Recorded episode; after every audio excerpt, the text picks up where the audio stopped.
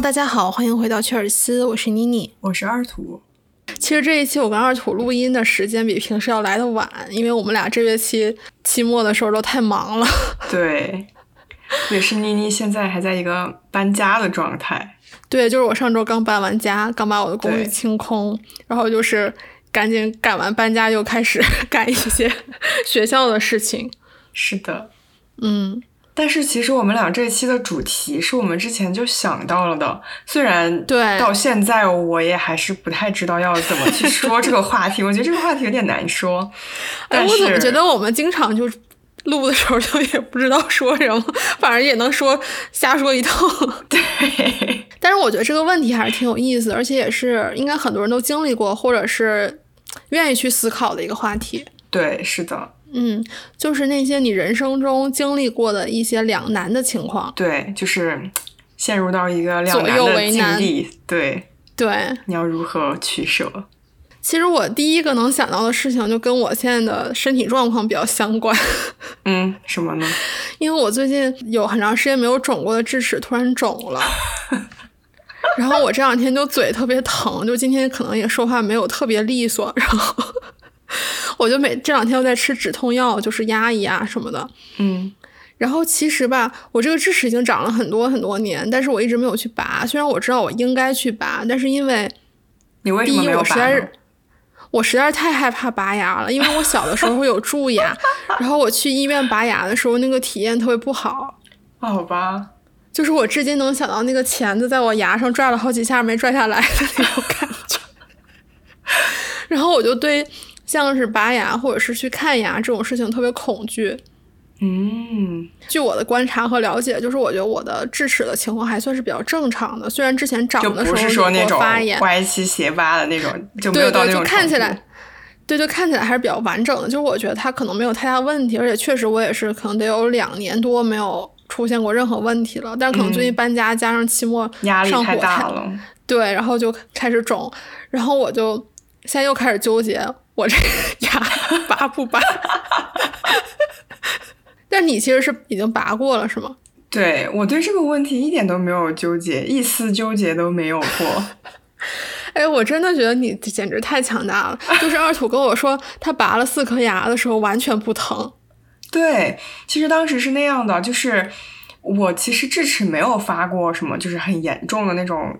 嗯，特别特别痛那种，倒还没有。但是我是有一次在大学的时候，我就是感觉我好像有智齿，就是发炎了，然后我就去牙医诊所看，然后我就去牙医诊所看了一下，然后那医生说，对你这个是智齿，然后有点发炎，就是等你消炎了之后，你可以选择拔掉或者是不拔都行。然后呢，我当时就觉得，那我要把它拔了，就是你一好了就马上去拔了。对，然后我一好了之后，我去检测，我有四颗智齿。其实当时只是发了一颗，就是有一些它还没有长出来，就是嗯嗯，对。但是我就选择把所有的智齿都拔掉，连根拔起，斩除后患。我的天！然后我是分两次拔的，一次拔两颗，然后我大概是一次拔完了之后，再隔一个星期，我又去隔了一个星期还是两个星期，然后我就再去拔了另外的两颗，就是。反正在一个月之内都拔了。嗯，我觉得你这个当机立断的决心是特别好的，因为我知道其实很多人都会选择拔智齿，因为我觉得智齿发炎还是挺常见的一个事情。对。然后我现在就不知道了，我现在觉得说，因为发炎实在是太痛苦了，但是我与此同时又很害怕拔牙，就 两难了。就关键是你有这个阴影，我觉得。对。因为我觉得我好像。对于比如说去牙科诊所，我都是挺开心的。真的假的？真的。我觉得我我虽然其实从来没有就是修过牙，就是那种电钻的那种，我从来没试过。但是我只要路过听见那个声音，我觉得我就汗毛直竖。好吧，那我不会。嗯，就我觉得每个人可能对这个的认知不太一样吧。对对。哎，但是。就是我想一想啊，就是之前的时候，我发小跟我说，他好像就是也是牙坏了，要去补牙还是怎么样的，然后就是要把那个牙给钻开，钻开那种的。如果是那样的话，我可能会犹豫。但是我现在其实我不会觉得，就是让我想象啊，我不会觉得有多么的痛啊，或者是那种感觉。哦，但是我觉得那个对牙齿的伤害还是挺大的。那倒，那你这个想法实在太理性了。但是，但是如果那个牙齿里面已经坏掉了的话，嗯那我觉得就不就该做还得做。对对，嗯因为我小时候好像没有长过蛀牙，没有嗯，这方面的经历。就如果大家对我这拔不拔智齿有什么建议的话，可以给我们留言。请留言告诉妮妮，但是这段时间让我再好好纠结一下。说不定你的一个评论就让妮妮做出了决定，解救她于水深火热之中。是的呢，Long nights alone, sleeping by myself with no one to hold. And I think, don't you worry, my friend, you got time. But right now, I think I need someone. 然后说到两难的境地，其实我想到一个特别大的方向，就是我经常会很容易权衡一件事情的利弊，然后导致我不知道该怎么做。嗯我不知道你会不会这样。我觉得我大多数情况下不太会经常做权衡利弊的事情，就是因为我觉得大多数情况下我都会有一个内心的嗯想法，就是会有一个倾向。如果说我觉得那个倾向，嗯嗯，就是说做了那件事情，我比较想，而且做了那件事情没有任何不好的，或者是说很大的负面的影响的话，我一般都会选择做那件事情。但是有时候，其实我我也是会有那种嗯无法，我真的不知道该选什么。这个时候，我可能会来权衡利弊，来嗯帮助我进行判断。但是我想说的是，你刚才提到的这个是做与不做的选择，但是我觉得我的经常的一个纠结的点在于比怎么说，呢，就是我是做方案 A 还是方案 B，就我老是在想。哦你有什么具体的例子吗？就比如说，举一个特别特别简单的例子，就是出去玩儿，因为你知道我挺喜欢定计划、定行程这种的，然后我甚至会把我的地图全给标记出来，我就看我路线 A 好还是 路线 B 好，然后他们具体好在哪儿，然后缺点是什么，就是这种特别小的事儿，就已经让我开始会权衡哪种方案更好。就我觉得这个事情嗯也不是一个坏事儿，就它肯肯定会锻炼你的思维能力和你就是处事的一些能力，但是就就是你会比较累吗？这种时候会，那肯定累啊，那肯定比你什么都不想直接去做要累得多嘛。是，我我刚刚在想，我有没有这样的例子，就是比如说两件两个方案的这种的，我不嗯，知道，我觉得我一下想不起来。那我觉得可能对你来说，也许是有这些事情，但是你第一就是印象不会特别深刻，第二就是这个事情可能没有让你那么纠结，对，可能是，因为我觉得其实。没有办法决定这个事情会发生在很多很多人的身上，但是每个人程度是不一样的。对，嗯可能有些人想了一分钟他就想明白了，然后我可能是想一晚上，对。我都还没想明白。但是我觉得最近有一个事情让我特别纠结，嗯，是啥其实我已经纠结很久了，就是我该不该出去旅行。啊？对你跟我说过，你在家待的实在太无聊。对，然后我就很想去一个朋友那里，嗯嗯但是呢，美国疫情是一个方面的原因，就是出嗯行肯定是要比在家里要危险的。但是我觉得嗯其实做好防护什么的，应该也没有很大的问题。但是呢，我觉得我爸妈不是很想让我出行。我觉得我要是出去的话，他们会特别担心。哦，对我纠结的点在这个地方，而且就是我的导师也不是很想让我就是出去。嗯然后，但是我觉得，就我自身而言的话，我其实是有点想的。就是你觉得这个事情本身的后果没什么，但是它会产生一些，不不，那也是有什么了，就是也是有一定的风险的。我也不是说觉得完全但是你也是愿意承担嘛？因为你觉得你出去这个事情对对会是对你来说是优势更多的嘛？对，是的，嗯，但你就迫于一些周围的人的一些，就是出于对你好的一些压力吧。是，而且就是。关键是我爸妈吧，因为我觉得我不想做那种，比如说我偷偷去，然后不告诉他们，我觉得这种事情我也不想。嗯对，就是你觉得这事儿没必要，也没有什么遮遮掩掩的，对挺光明正大是的，但是我要是是真的去了，我觉得他们每天都会很担心，我也不想那样。嗯，而且可能你跟他们即使想把这件事情说通，也不太说得通。对对对对，嗯，就是我特别理解你这种感觉。虽然我爸妈还好，嗯，但是怎么说呢？但是因为我的出行仅限于就是我跟我男朋友两边互相来往，就是我也没有说一定要到一个城市去旅游这种的，可能他们就觉得还好。但是我经常就是，比如说发朋友圈，如果我去周围的那种国家公园稍微玩一下，然后就嗯会有我的家人评论说，千万不要出去走动。我知道，对，就是我特别能理解你这种心情，而且我也确实是会很赶紧跟他们说，你别担心，我没出去，我出去我是戴口罩的，而且都是做好防护的。是的，所以我就纠结了很久，但是现在我可能大概已经做下决定，可能要留下来了吧。就圣诞节假期是吗？对，因为我觉得圣诞可能出行的人确实挺多的，我不想嗯就是在这种高峰的时候出出出门。嗯，对，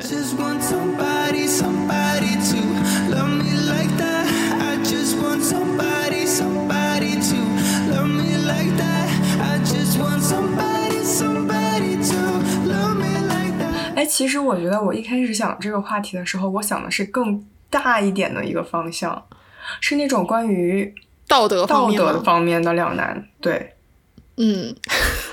因为我其实想到一个话题，是因为我挺喜欢一部电影，就是我记得当时，嗯，妮妮去年来波士顿的时候，我就跟她说过，我很想看那个电影，嗯。就中文的电影名字叫《别告诉他》，它是一个华裔导演拍的，然后在长春拍的。但是一个美国电影，然后他就是讲呢，那个女生就是小时候移民到美国了，然后她在国内有一个奶奶，但是她奶奶得癌症了，这个是真人真事，是那个导演的真实的故事。嗯他奶奶得癌症了，但是他们一家人就觉得不要告诉她，然后让她觉得自己没有得病，然后就一直在骗她这件事情。但是真实的故事是，他奶奶就是从发现那个病，医生给他判只有三个月，到现在已经过去很多年了，他奶奶其实一直都还健在。嗯，对，就是这种事情，就是如果说你真的你觉得应该告诉吗？我觉得这是一个很道德两难的问题。我觉得真的说不好这个事情。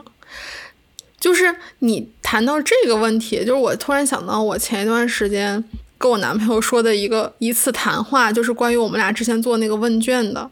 嗯就他其中有一个问题是说，如果你知道你自己只有一年的寿命，你会不会改变你现在的生活？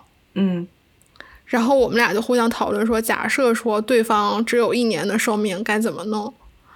然后呢我，然后我男朋友说的是，他不会告诉我，他只会尽量在这一年陪我。但是我听完之后，我觉得我特别生气，因为如果那样的话，我会特别特别难受。就是我宁可他告诉我这个事情，然后一起度过这一年，而不是说他就默默的承担，或者是就是自己一个人承受。对。就如果是我的话，我的答案是我一定会告诉他。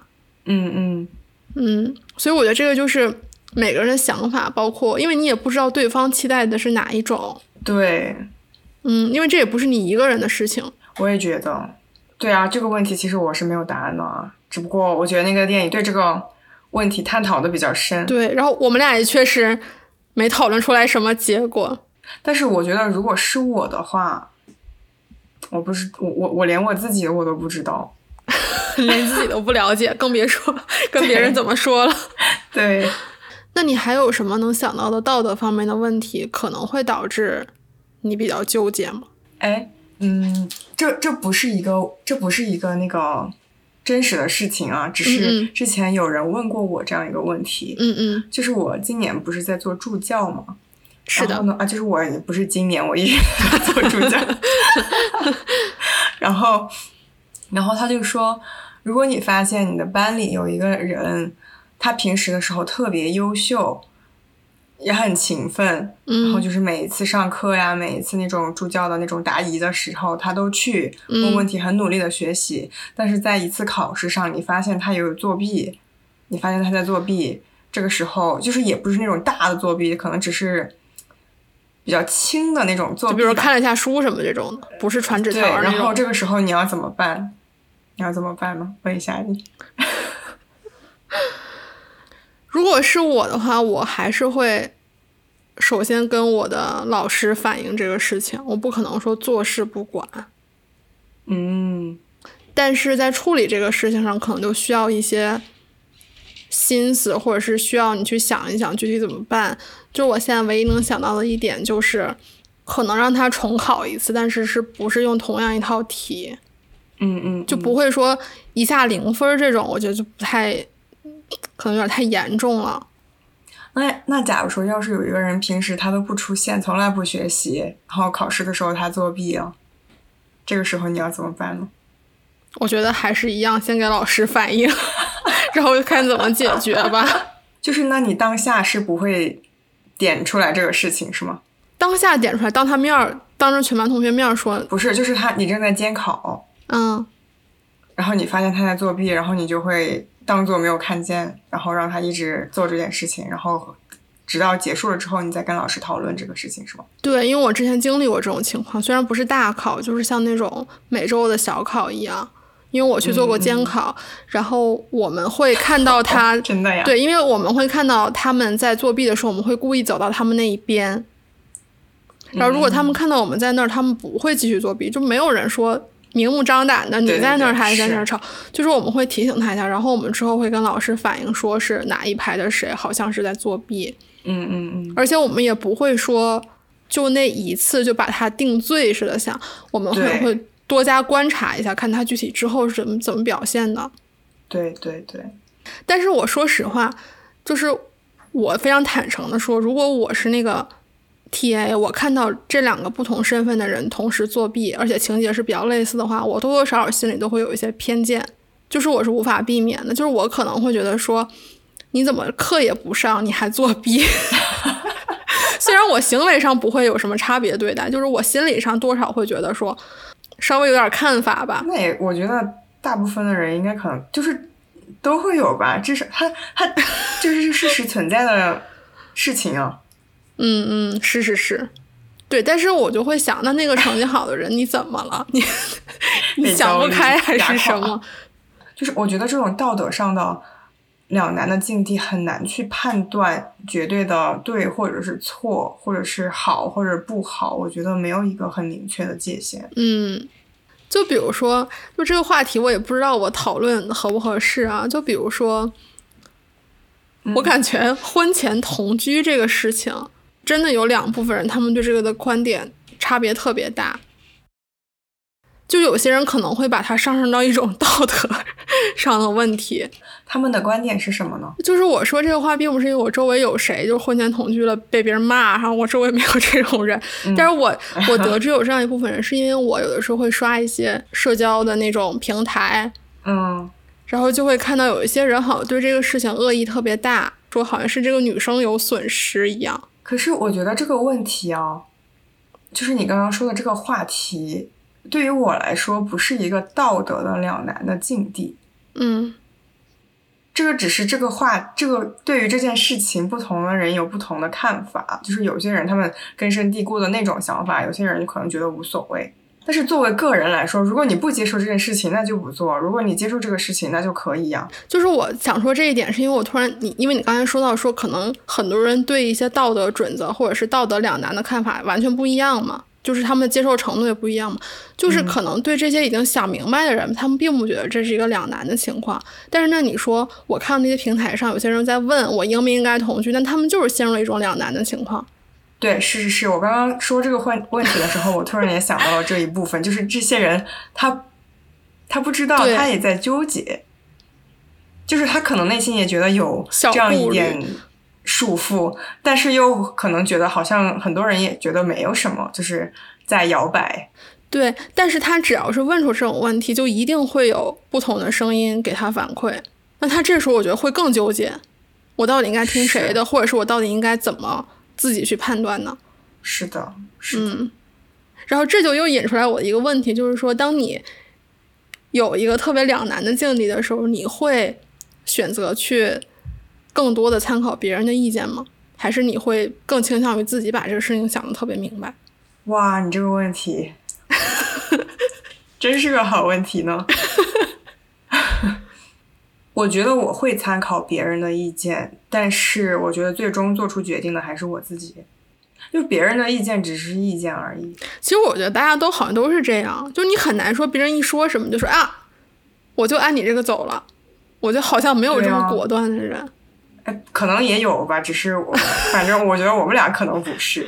对，但是其实我们俩，就是我们俩在生活上有这种事情，一般都会问对方怎么想，因为我觉得我们俩经常想法还是比较接近的。对，就是我觉得可以去问不同的意见，就是了解一下为什么是这种想法，为什么就是别人会觉得是要这样，嗯，另外一些人觉得要那样。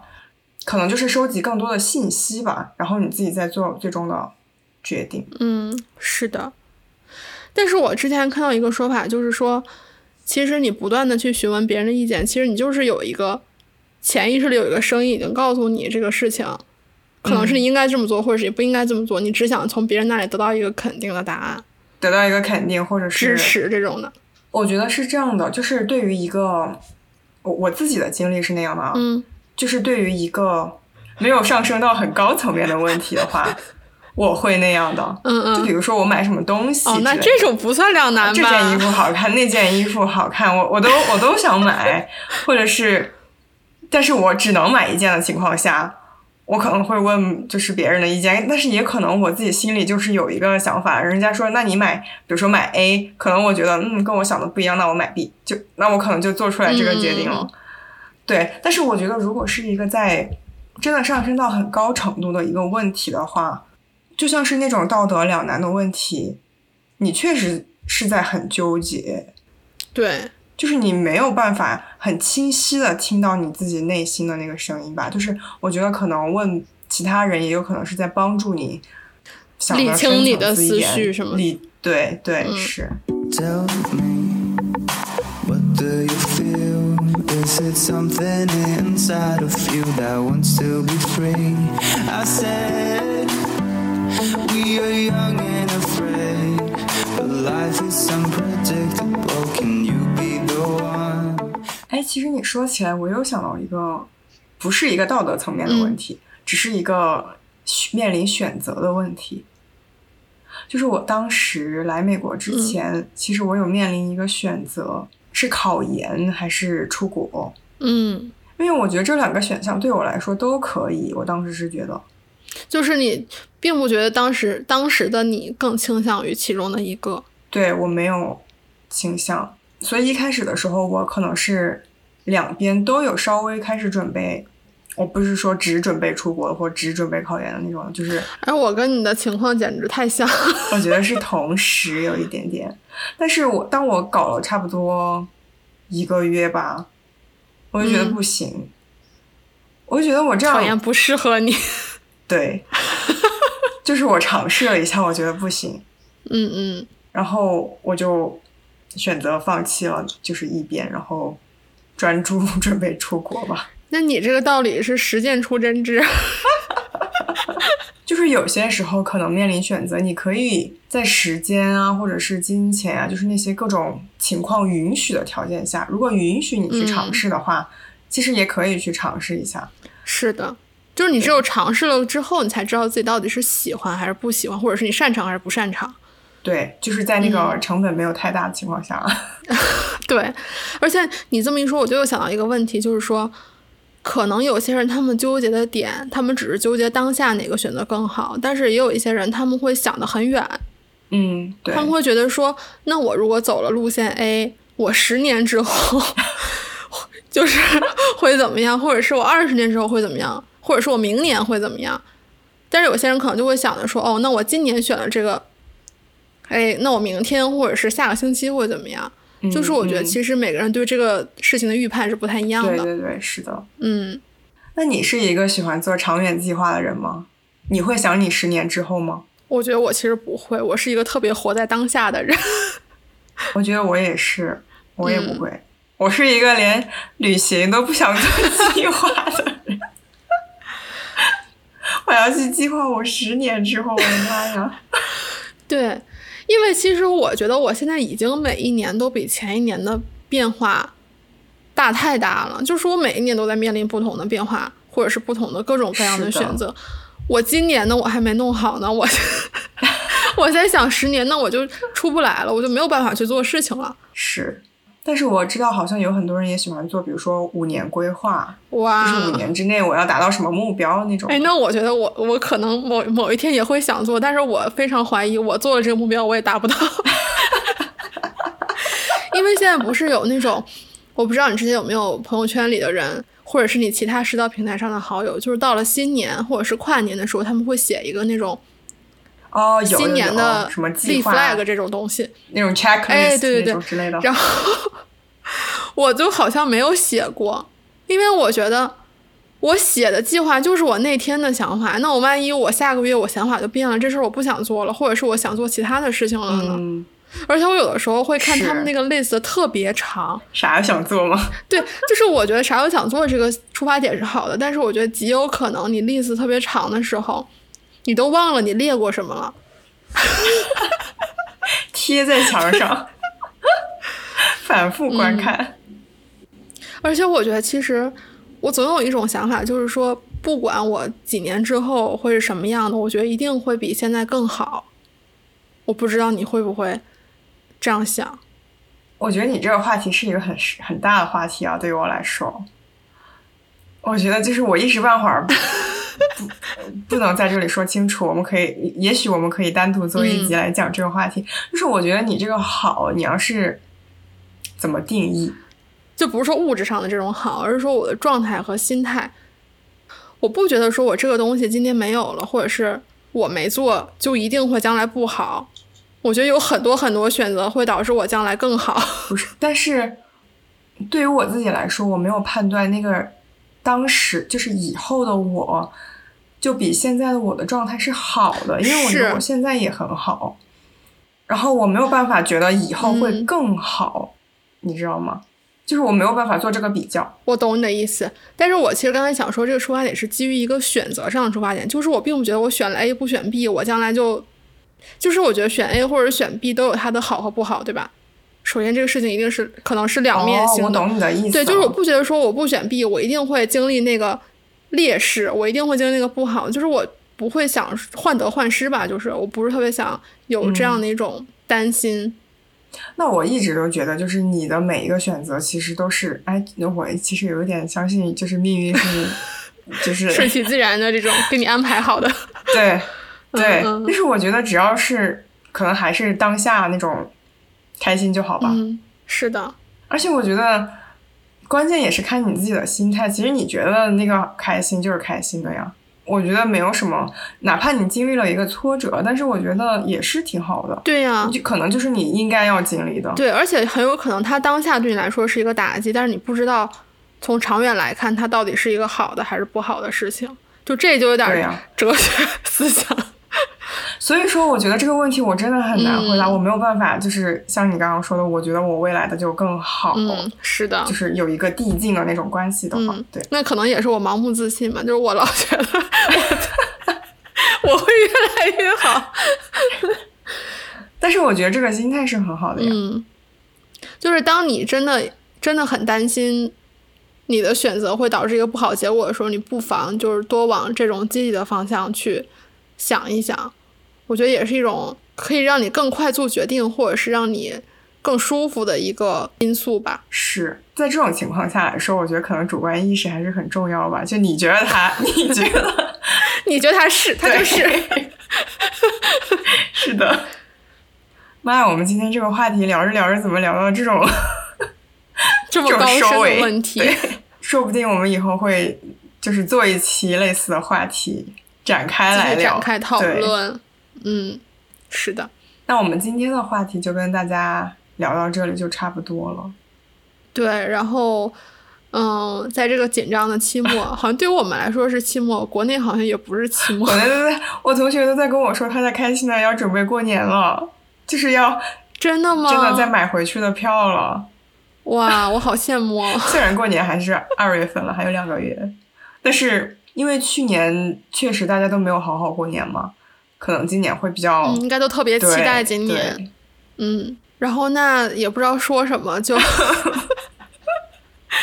提前祝准备过年的同学们新年快乐。是的，那就让我们下期再见啦，拜拜。拜拜。